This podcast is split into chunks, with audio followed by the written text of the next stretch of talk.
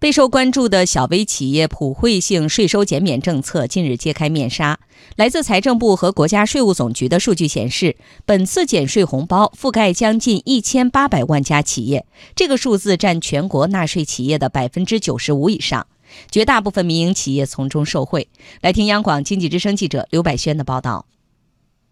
本次推出的小微企业普惠性税收减免新政的突出特点是，减税条件更宽了，范围更大了，操作更简便了。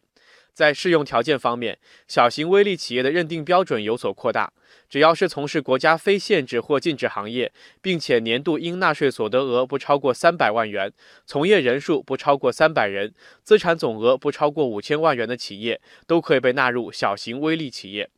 在税种上，将现行小型微利企业优惠税种由企业所得税、增值税扩大到资源税、城市维护建设税、城镇土地使用税等八个税种和两项附加。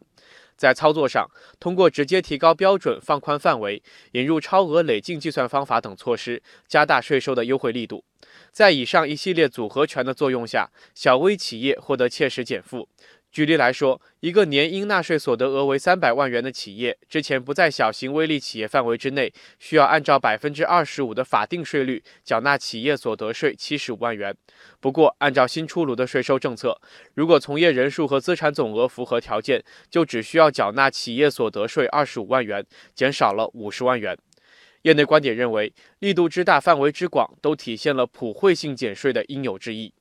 中国财政科学研究院院长刘尚希解读，在稳中有变的经济形势下，从结构性减税或是特惠性减税转向普惠性减税，可以被视为减税政策的调整和完善。这对增强小微企业的发展动力、促进扩大就业具有重要意义。这种普惠式的减税政策呢，毫无疑问是有利于更多的企业受益。过去那种针对特定的企业行业特惠式的税收的优惠政策，与当前的这种宏观形势是不太匹配的。尤其对小微企业来说，面临的困难呢，更需要政府相应的政策去进行支持。而且这对稳定就业呢，也是非常重要的。就业的岗位百分之八十都是通过民营企业、中小微企业来提供的。